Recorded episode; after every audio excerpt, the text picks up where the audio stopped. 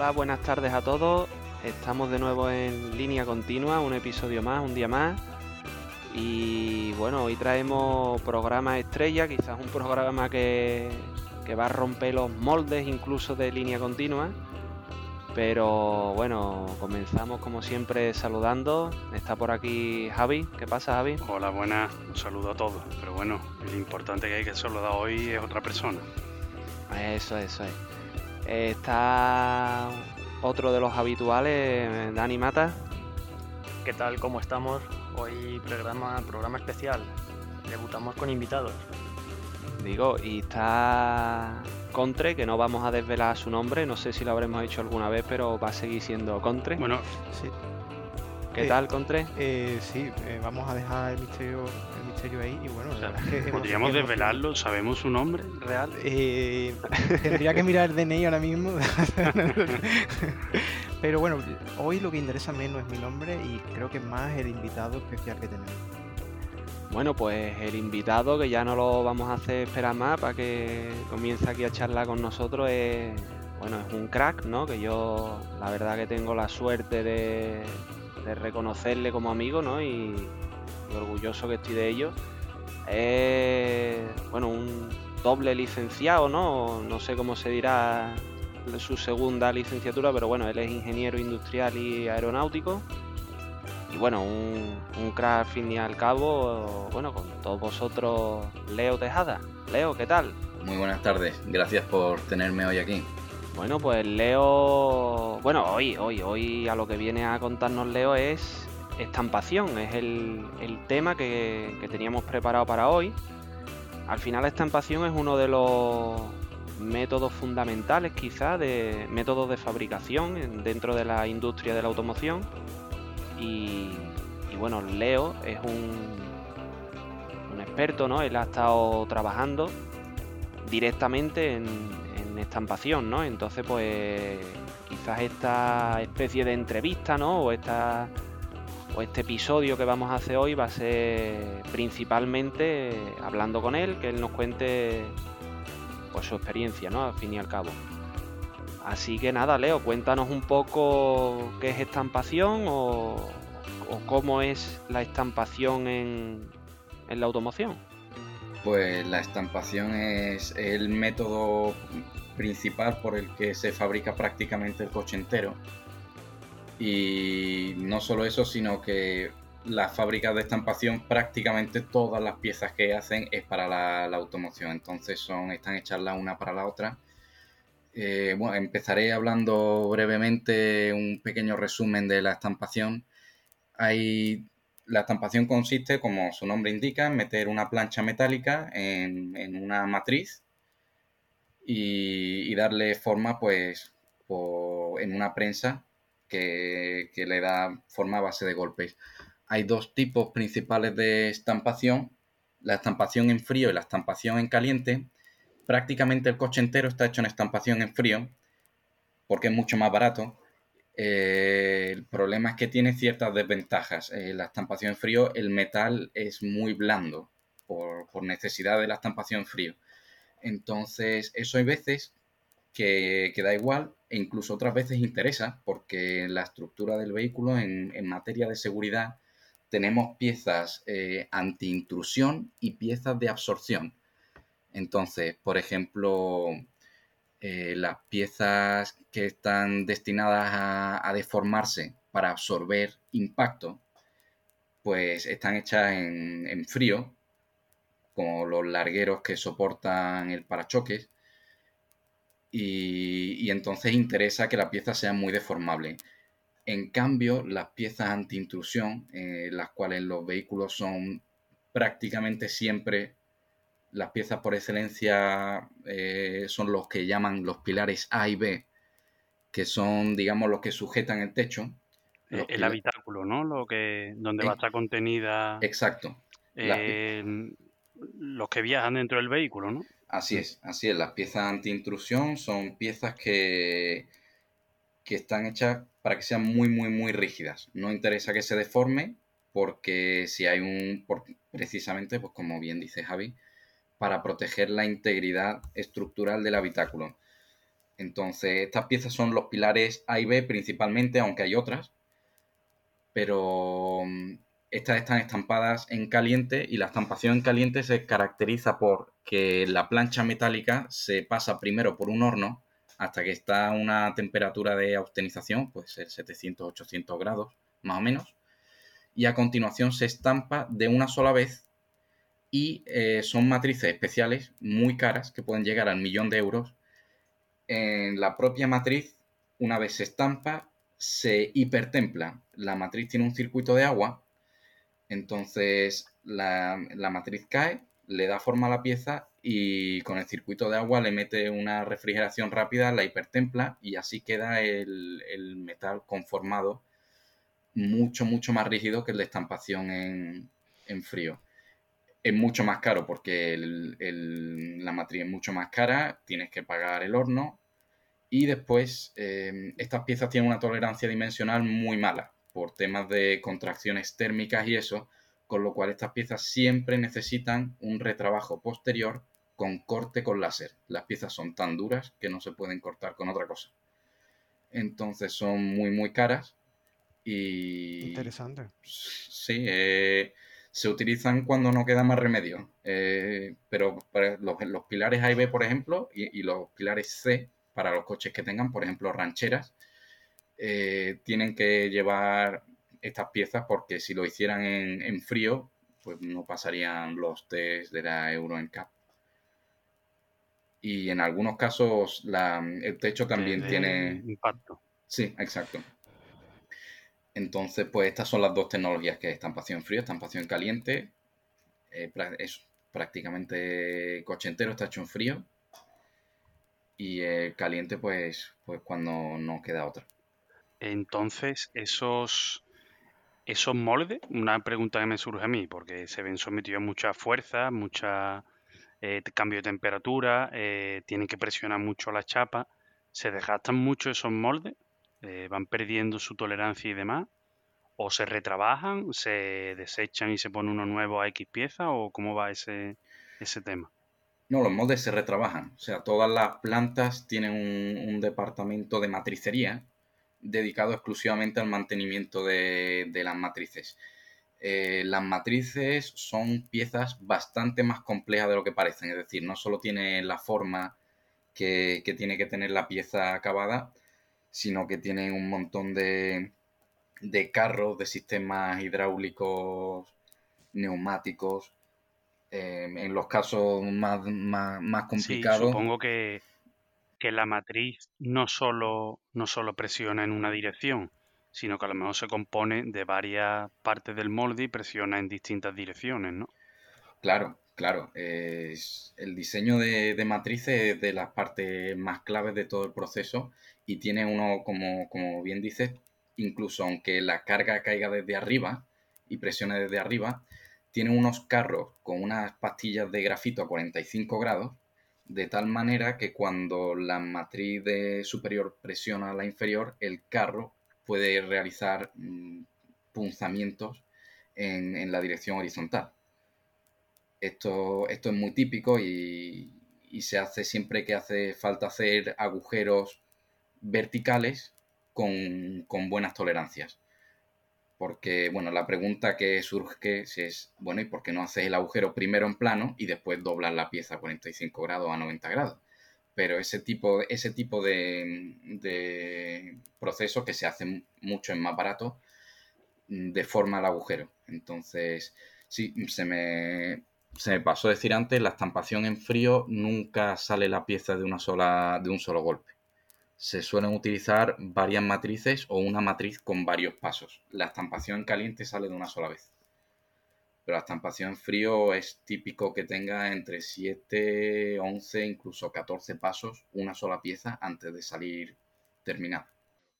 Yo tengo una pregunta eh, eh, ¿qué repetición se puede garantizar? Es decir, eh, ¿qué, es lo que garantiza la repetición lote a lote? ¿no? esa consistencia en la producción de piezas. Mm, ¿Es necesario en este tipo de, fabricación que la calidad sea altísima o, o realmente es muy fácil conseguir esta repetición? Y luego otra pregunta que tengo es, Imagino que aquí el grado de, automatización industrial es elevadísimo, pero aún así, ¿hay algún proceso manual o, prácticamente ya está todo automatizado?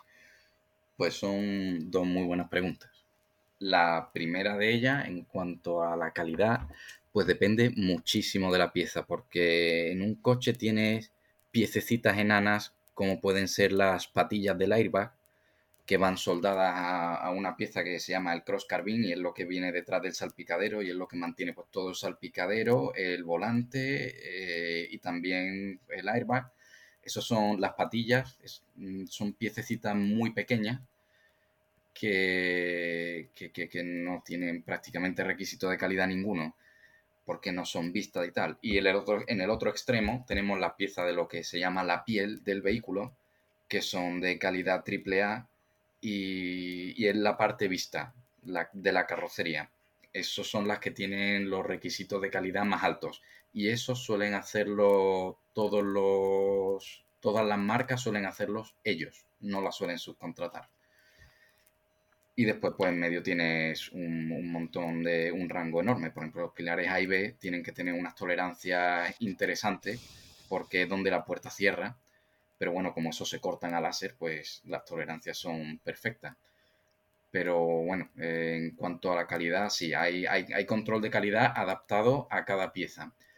Y en caso de piezas que tengan muchos agujeros que tengan que encajar con otras piezas después en las fases finales de, del montaje, se construyen, se construyen, digamos, prototipos en los que colocas las piezas encima y, todos los agujeros pues tienen que, ir de acuerdo con centradores y se, pues cada, el cliente es el que especifica cada cuántas piezas ha de hacerse un control de calidad.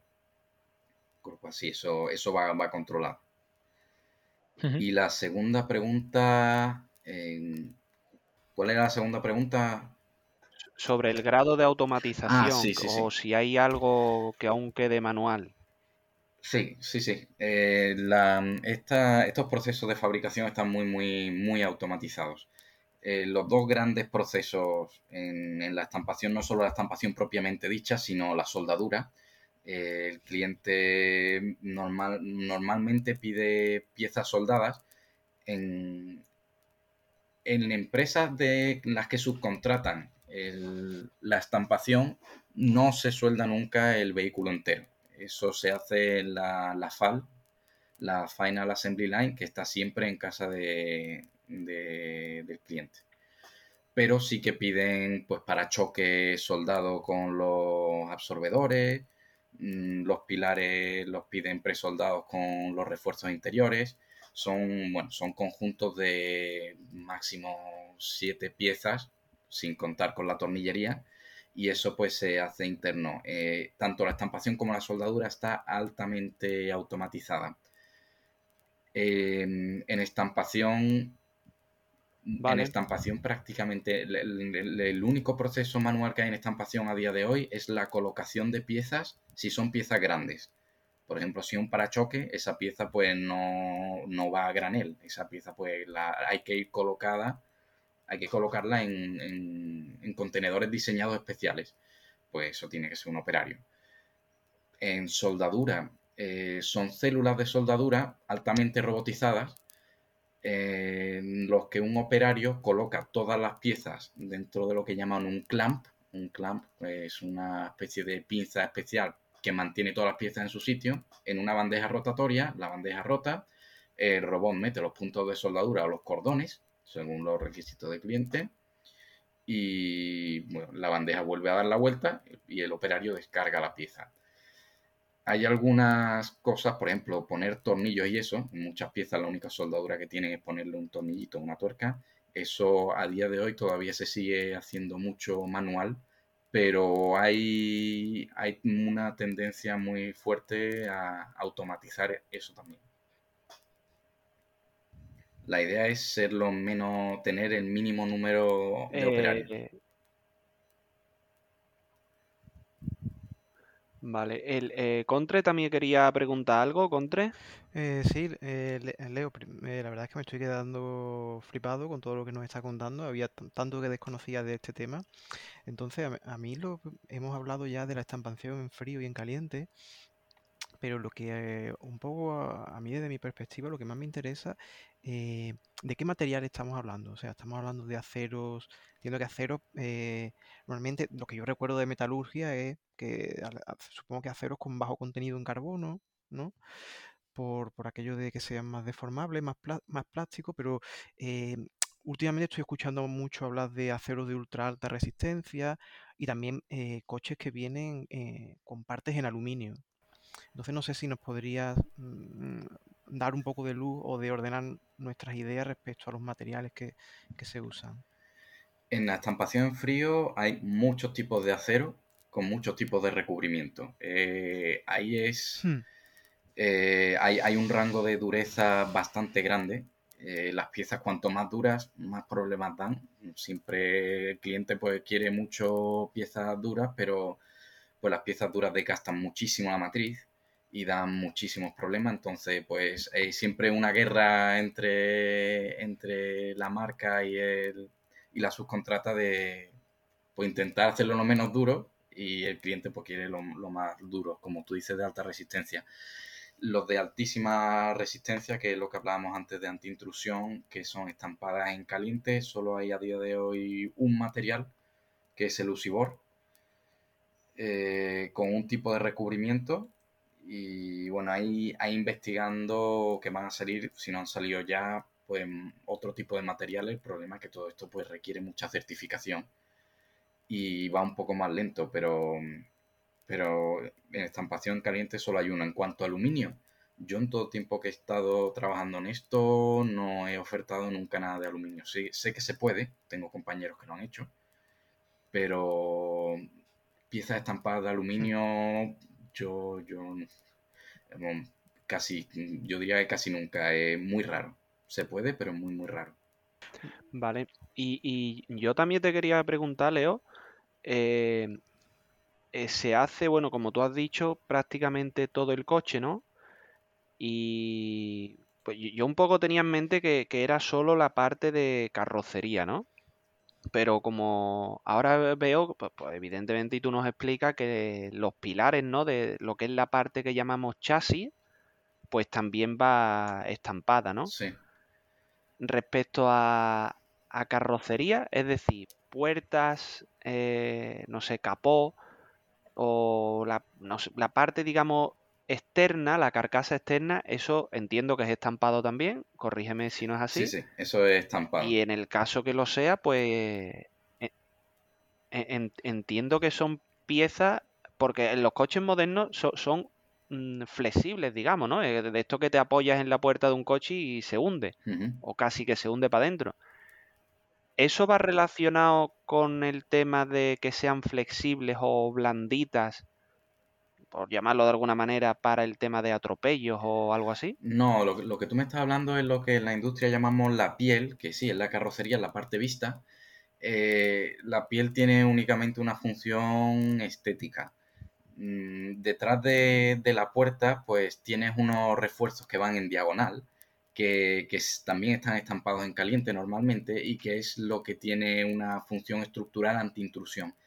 Eh, cuando tú te apoyas en la puerta o en el capó y se dobla es porque es fino, es porque interesa que sea ligero, dado que no tiene una función estructural y que el peso penaliza muchísimo el coche por, reglamentación medioambiental y eso. Interesa que las chapas de, de piel sean pues lo más finas posible y por eso pues se doblan. Vale, vale, que simplemente es que se trata de piezas, eso, una mera piel finita que pese poco y ya está. Y si se hunde, pues se hunde y, y punto. Sí, sí, eso es la función que tiene es estética. En el, en el Cybertruck de Tesla seguramente no, pero, pero en general sí. Em, Javi, ¿tú, le, sí. ¿tú vas a comentar algo? Sí, tengo una duda técnica también sobre cómo se unen todas estas piezas. Dentro de la hay distintas líneas de estampación, después se integran o se integran parte de ellas. Eh, ¿Cómo podemos soldar un pilar A, que sea un acero de alta ultra resistencia, a la parte de abajo del chasis o al arco que va por el techo? ¿Se pueden soldar bien las piezas eh, con materiales un poco distintos o logrados por distintos tipos de estampación, frío o caliente? Sí, sí, sí. En, general, eso, los equipos de, diseño de, las marcas, eso lo, son expertos en, el tema. Básicamente, ellos también tienen, de hecho, la soldadura gorda la tienen ellos. Entonces saben perfectamente qué materiales pueden combinar y qué materiales no. Eh, cuando te pasan el cuaderno de carga, pues te, dan, te dan piezas y materiales que sabes que no, no funcionan bien y no te van a dar problemas. Eh, Leo, otra pregunta. En cuanto a espesores, ¿de qué espesores podemos estar hablando de estampación mm, típicos, por hacernos una idea? Desde menos de un milímetro, eh, medio milímetro, 0,7 milímetros no es raro. 3 mm, milímetros empieza ya a ser mucho y hasta 5 milímetros sé yo de algún caso. 5 milímetros es una burrada. Eh, lo normal 1,2 milímetros. Eh, 1,2, 1,3, 1,5 como mucho. Es lo típico que se maneja. ¿Y qué, qué, defectología es típica en la estampación? Imagino que hay grietas a lo mejor, eh, supongo que en el estampado en caliente, pero por ejemplo en el estampado en frío supongo que también eh, surgirá este tipo de problemas, ¿no? No, estampado en caliente, grieta, grietas no, no hay, porque bueno, tú ves la pieza como la lleva, digamos, el robot y, parece un flan. Entonces no, no se agrieta porque es que está blandísima. En estampación frío sí, grietan muchas, en, en esquinas reentrantes agujeros que estén muy cerca del borde que se deforman más de la cuenta. Eh, eso, eso siempre lo hay. El, tema, el tema más crítico de la fabricación es prácticamente la fabricación de, la matriz.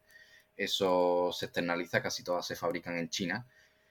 Y bueno, después están los tryouts que vienen, el, fabricante de matrices la prueban y, si ve que está bien, pues, pues, pues, pues ya firma y la compras pero nada más se va, eh, nada más firma y las compras, pues vuelven a surgir problemas.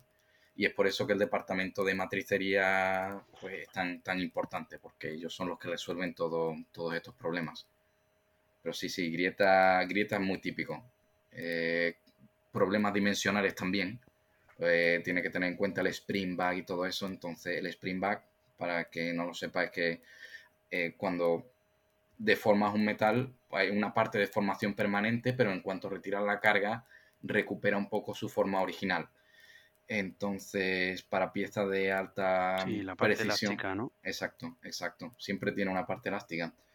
Entonces, pues eso te puede afectar mucho en la precisión y, y dar problemas. Eso es estampación en frío casi todo. Estampación caliente Mm, tiene, ya te digo, el problema de la estampación en caliente cuando sale es que la pieza tiene muy poca tolerancia dimensional, pero precisamente por eso todo lo que va agujeros y eso, pues se corta láser y la pieza acaba perfecta.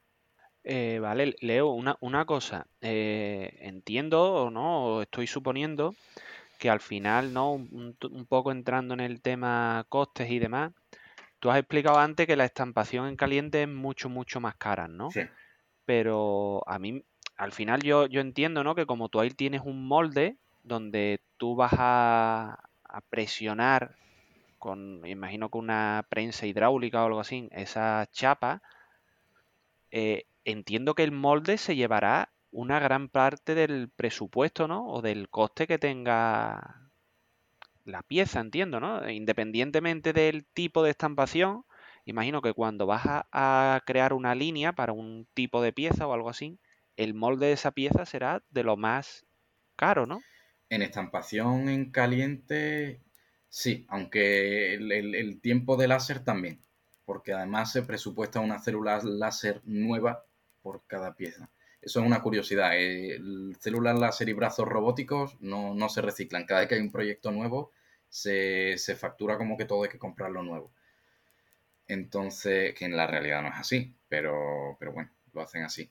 Las matrices... eh, Supongo que en la realidad, por ejemplo, un brazo ro- robótico será un, no sé, un nuevo programa, ¿no? Para hacer una nueva pieza, pero el brazo es el mismo. Claro, el brazo es el mismo. Sí que es cierto que se, se desgasta mucho, porque los proyectos de los coches son proyectos a 7, 8 años.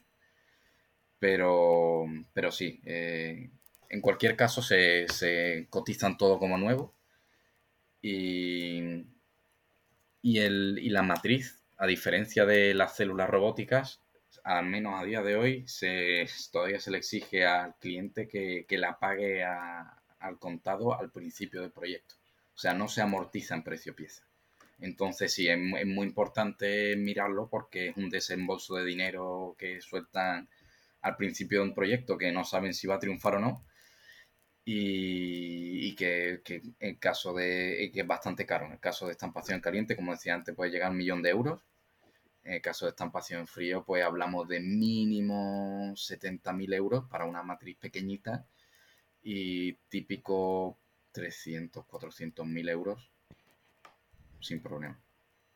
La verdad que es curioso esto que comentas, Leo, y además se puede ver yo, se puede ver en el día a día, ¿no? de la automoción, eh, en el sentido de que sacan un modelo de coche y hasta que le hacen un restyling, pues pasan, no sé, tres o cuatro años. Pero lo que es la, la base del modelo dura los seis, siete, ocho años que tú comentabas. Entonces, en un restyling cambian alguna pieza de plástico, los faros, el salpicadero, le meten otra pantalla, pero en toda la vida del modelo la chapa es la misma. ¿Por qué? Pues porque tienen que amortiz- amortizar una de las piezas más caras que son eh, pues los moldes o matrices para hacer la carrocería. Y, y bueno, yo hago otra pregunta porque bueno, ya uno pues se va enterando y, y, y va aprendiendo un poco de este tema, porque yo, yo he entrado aquí pensando que estampación era lo- las cosas estas que dan los nazarenos, ¿no? Con las imágenes de los santos, de las vírgenes, ¿no, Rafa? Las estampitas, sí, sí. Y pues yo pensaba cuando he entrado que era, que era un poco eso. Yo creía que estamos hablando de sellos. De la filatelia, claro. Exactamente, pero bueno, me- me da- de, de repente me he dado cuenta que me he equivocado de podcast. Y, y bueno, la pregunta también que me ha surgido es, mm, la mayoría de coches, sobre todo los generalistas y los que más se ven en el mercado, pues todo lo que tú veas metálico, tanto eh, la piel como el chasis, está hecho por estampación. Excepto, bueno, algunos coches a lo mejor más deportivos que tienen piezas de fibra de carbono, etcétera. Y los pocos todoterrenos que quedan en el mercado, a lo mejor por, eso se están extinguiendo, llevan su chasis de largueros y travesaños, ¿no? Que son dos vigas básicamente soldadas y una carrocería puesta encima. Eh, es curioso eso, ¿no, Leo? Eh, sí, sí. en- Bueno, con respecto a que todas las piezas estén estampadas, mm, no todas. Eh, la estampación es prácticamente la mayoría, pero bueno, cuando yo trabajaba en eso, ofertaba piezas de, de otros tipos. La- las otras tecnologías principales de fabricación de piezas metálicas para la automoción es el, el- el rolling. Eh, son los trenes de... ay, no me acuerdo cómo, cómo se decía en español.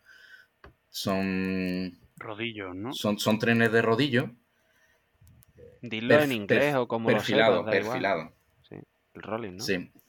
Eh, perfilado, que son trenes de rodillos que, bueno, como decía Javi, pues lo- las taloneras, que digamos donde pones el pie para subirte al vehículo, la parte de abajo de las puertas, estructuralmente por, por dentro siguen fabricándose mucho por ese procedimiento, no solo en, en todo terreno, porque eh, es barato, lo fabrican literalmente como churros. O sea, va, va sacando, por un lado va metiendo bobina y por el otro lado pues va sacando el, el material perfilado y cortándolo con una cizalla móvil sin parar en ningún momento. Eh, otra tecnología que esta es para el chasis y, de- y debo decir aquí que en, en la industria nosotros no llamamos chasis a lo que se le llama normalmente chasis. El chasis es la cuna motor y dos o tres piezas más que digamos, lo que conecta el, el motor con el, con el sistema de suspensión. Eso, que son tubos, suelen estar hechos por hidroformado. Es una tecnología también muy interesante, pero que no tiene nada que ver con la estampación.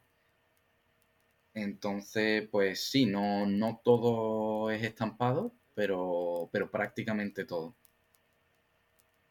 Y también hay mucha pieza que, es comprada externa. Tubos y temas de eso, pues, pues se compran externamente y después pues, se le suelda un tornillito o algo. El cross carbine que comentaba antes es un tubo. Después también dijo Javi una cosa muy, muy interesante, eh, que era que... Ay, se, me ha ido. ¿Qué, fue lo que empezaste comentando, Javi? Que, dijiste tú algo que era muy interesante y dije yo, sobre esto tengo que comentar algo porque realmente tiene, tiene su interés.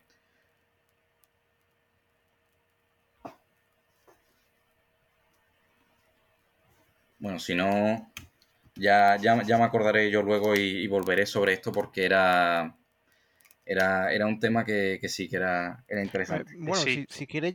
Era, eh, era el tema de mm, la duración que tienen los modelos, ¿no? Que un modelo ah, se hace distintos cambios durante su vida, que a lo mejor es de 7 años, pero la base se mantiene.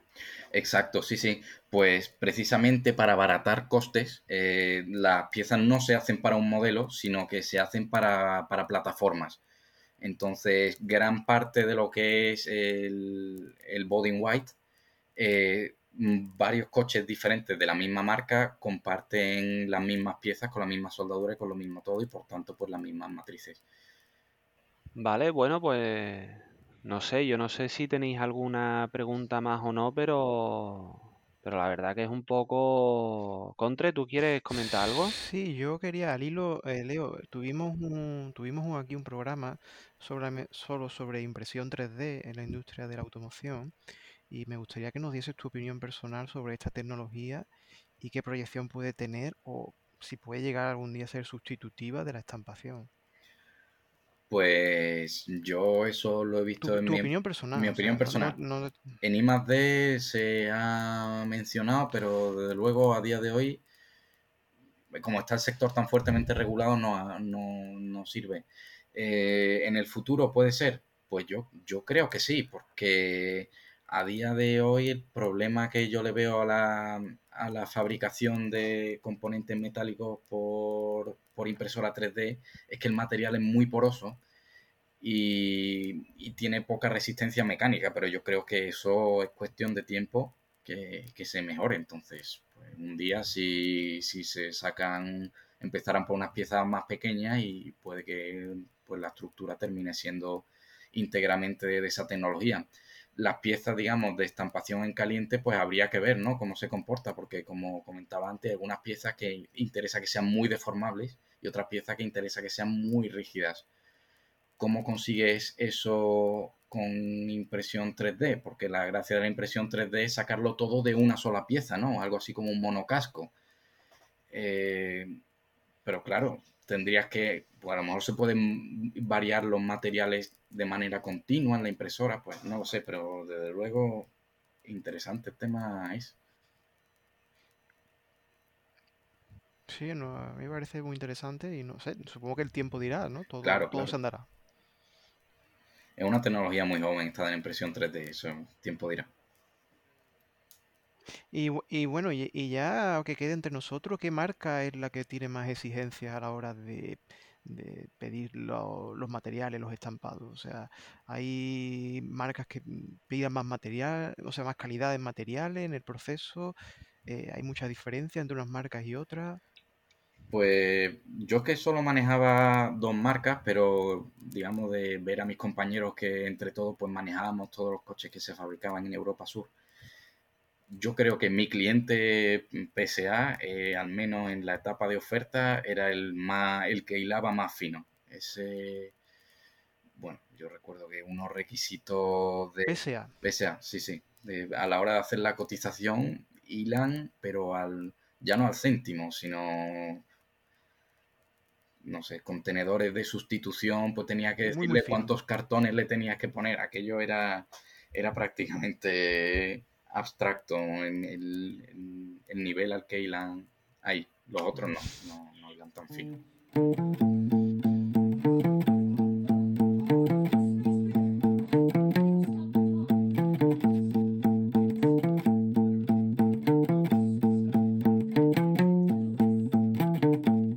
Eh, vale, pues si os parece bien, podemos pasar a las preguntas que nos envían nuestros oyentes. Eh, Sí, bueno, quizá invitamos ya. a, Leo Sí, que sí. se quede, ¿no? Porque después de Por este, Y, agrade- este y agrade- gran- y agradecerle, por supuesto, que esté aquí. Hemos yo personalmente he aprendido mucho y, y te lo tengo que agradecer. Sí, que se quede hasta el final del Sí, sí, capítulo, claro. Leo, si te viene bien. Aquí, bueno, Y- Leo puede contestar las preguntas, pero lo aviso también. que, que aquí para contestar las preguntas hay que decir, tanto como para formularla como para contestar, hay que decir qué coche y preparación llevas. ¿Vale? Entonces, bueno, Rafa por ahí tiene alguna. Bueno, Sí. sí, eh, yo- tengo más que una pregunta, eh, bueno, una pregunta, una consulta, pero a, a ver, no- nos viene de, de, de aquí Ru- Rubita Estudiosa, Ah, Coche y que tiene preparación. un, un Ford de serie, ¿vale? qué aburrido. Y nos pregunta eh, que si sabemos algo de la nueva limitación de velocidad que, que va a entrar en vigor y que pasa de, de 50 a 30 kilómetros por hora en, en los carriles de doble sentido. Entiendo que es en travesías. En Yo, yo es que no, no, no conozco estas noticias. No sé si ustedes habéis o- oído algo. Sí, eh, llevan tiempo con eso, ¿no? No sé, no sé, yo que se pasa de Eh, 50 a 30, no sí, sé, yo tenía 30 kilómetros por hora lo veo ya un abuso, ¿no? que en zonas urbanas eh, que no sean de más de un carril, ¿no? En zonas que tengan dos o más carriles, o sea, en doble en sentido. el mismo sentido eh, se mantiene a 50. Las que tengan solo un carril o, o doble sentido es a 30. Bueno, habrá que ver cómo funciona eso, ¿no? 30 es demasiado poco, ¿no? No sé. Yo no lo veo especialmente práctico, ¿no? Porque normalmente cuando hay una reducción de velocidad, la gente o los usuarios habituales frenan por debajo de esa nueva limitación. Es decir, creas un embudo, ¿no? Si tienes constantemente en una ciudad cambios de 30 a 50, lo que haces es precisamente eh, entorpecer el flujo de vehículos, ¿no?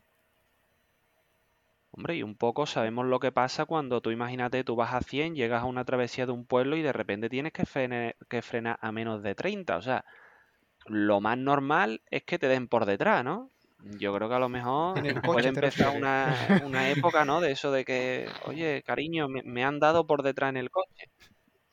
Eh, lo típico, ¿no? Lo típico de... A, a lo mejor la medida quiere fomentar eso, ¿no? Y le dice el otro, oye, pero... El otro o la otra al final, ¿no? Dice, oye, pero ¿ya has dado parte al seguro? No, cariño, creo que no, que no me has entendido muy bien. En fin, no sé. eh, yo lo veo excesivo. Creo que esto puede ser otra manera de recaudación a base de multas y poco más. Puede ser. Tenemos aquí otra pregunta de Trans- Transgresor92. Eh, dice que lleva una Vespa TX200 con el cilindro rectificado. Digamos que Bueno, Y punto. eso es, Vaya- arreglado un vaya poco con como ha podido. No detailer, esto lo, lo aclara, ¿vale? En su en la preparación de su vehículo. Y claro, Vale, su vale. pregunta viene a, a raíz del último capítulo y nos dice que si el detailer es una evolución del motorista de terraza. Del terraceo, vamos. Eh, pues no sabría qué decirte. Sí es cierto que, que quizá el tema del detailing tiene algo también un poco de, de pues eso, de, de que se vea, ¿no? De que, que reluzca y que brille. Podría ser, no, no lo niego. No lo niego que, haga- que haya algún tipo de, de, de- de variante, de variante del detailer, sí, puede ser, puede ser. ¿Cómo, cómo has dado por supuesto contra que la pregunta era para ti? ¿Te has lanzado a responder? Eh, a ver, Era, ha era para habido, todos. ha ¿eh? habido, ha habido un hueco de tiempo ahí y decidí ocuparlo, pero No, no ha habido hueco de tiempo. que no ha habido. Bueno, bueno, pues, Muy pero buena, no, muy buena. no ha estado mal la respuesta, ¿no? Bien visto. Vale, eh, yo, yo tengo también aquí otra pregunta de, de Manolo Rosa que tiene un New Beetle y nos dice eh, sobre el tema detailer que si es necesario, porque hemos hablado del producto y demás para limpiar el coche, pero que si es necesario eh, llevar puestos tirantes para limpiar el coche, no sé. Eh, me imagino que se refiere a la indumentaria que lleve puesto el tío o la tía, pero Pero no sé. ¿Hay alguna indumentaria característica también el tema de mm, detailer de este? en- eh, Javi va a contestar. Sí, sí, porque si no, hay un, un espacio de tiempo ahí. Que no sé, eso me recuerda a mí a, las a lo típico que se ve en películas americanas, ¿no? Que van a limpiar el coche, hay unas tías ahí en bikini eh, lavando el coche. o con el, o con el mono, el peto ese vaquero, ¿no? Y se le sale una teta por el lado o algo No así, sé ¿no? yo si es algo parecido, pero en otra dirección, el tema de detailing. Es que no lo, no lo conozco, la verdad. Eh, Yo lo único que puedo decir que yo cojo personalmente cuando hago detailing el chándal más viejo que tenga y la camiseta más vieja. Eh, esa es la indumentaria que uso. Y luego Y- el traje y fotito con el coche. Exactamente, Pero exactamente. nada de es. cosas ceñidas y apretadas y marcando músculo o algo así, Eh, o... eh, no, en principio no. A no ser que te quede pequeña la camiseta, pero más allá de eso no. Bueno, a ver si Leo se anima y nos dice coche y preparación que lleva y el, el protocolo de limpieza que le hace al coche y detallado, claro. Está- realmente vienes para eso, Leo. Pues protocolo de limpieza del coche, principalmente no echarle agua al parabrisas cuando lo tiene aparcado en verano, porque raja el cristal entero de arriba abajo. Y quitando eso, pues, hombre, a mí, ¿Qué cha- qué champú, qué champú usa? ¿qué champú? Ah, yo uno de estos de, de bebé que no pica los ojos. Para el coche, me Ah, refiero. para el coche. Eh,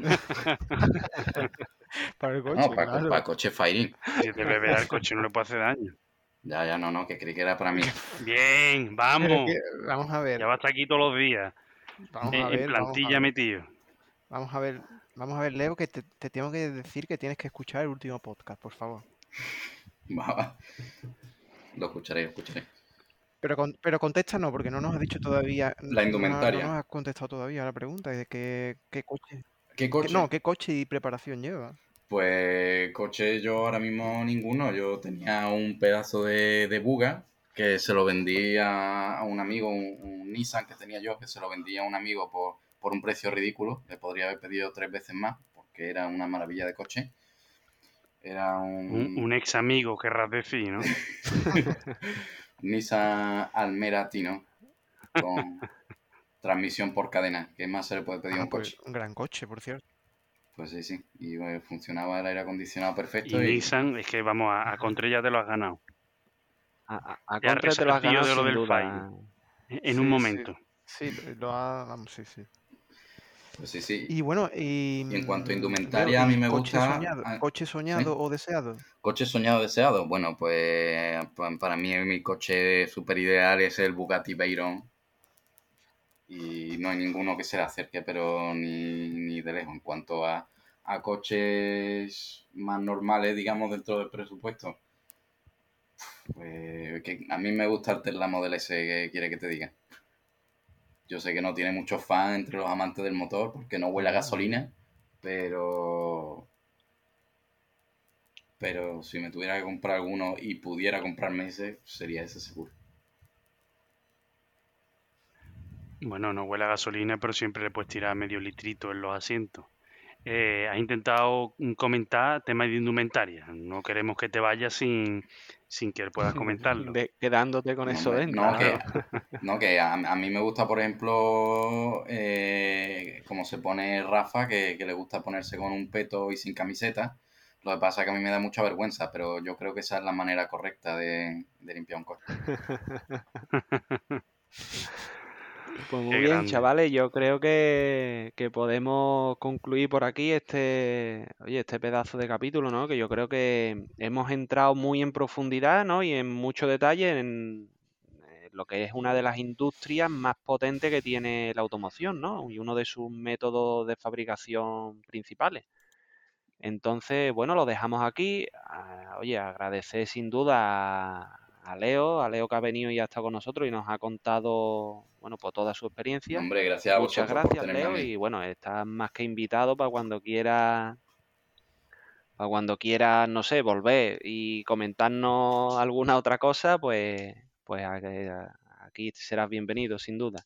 Muchas gracias, ha sido un placer estar hoy con vosotros. Y nada más. eh, nos despedimos de, de todos vosotros y nada, saludos cordiales, adiós, adiós, cuidad vuestras máquinas y limpiad el coche como podáis. Pues nada, nos despedimos. Un saludo a toda la audiencia. Eh, Leo tiene unas cuantas cervezas pagadas, eso lo sabe él. Y que del Bugatti Veyron no tenga problema, que ya hablaremos otro día. Eh, pues muy bien, eh, muchas gracias Leo por estar aquí, te invitamos a un próximo programa cuando quieras. Eh, y nada, recordar nuestra dirección de correo electrónico, línea, línea continua podcast, arroba gmail.com y nada, a disfrutar. Muchísimas gracias por tu compañía, Leo. Ha sido un placer. Nos vemos en el siguiente episodio. Gracias a vosotros, hasta luego. Adiós, adiós. Chao. Chao.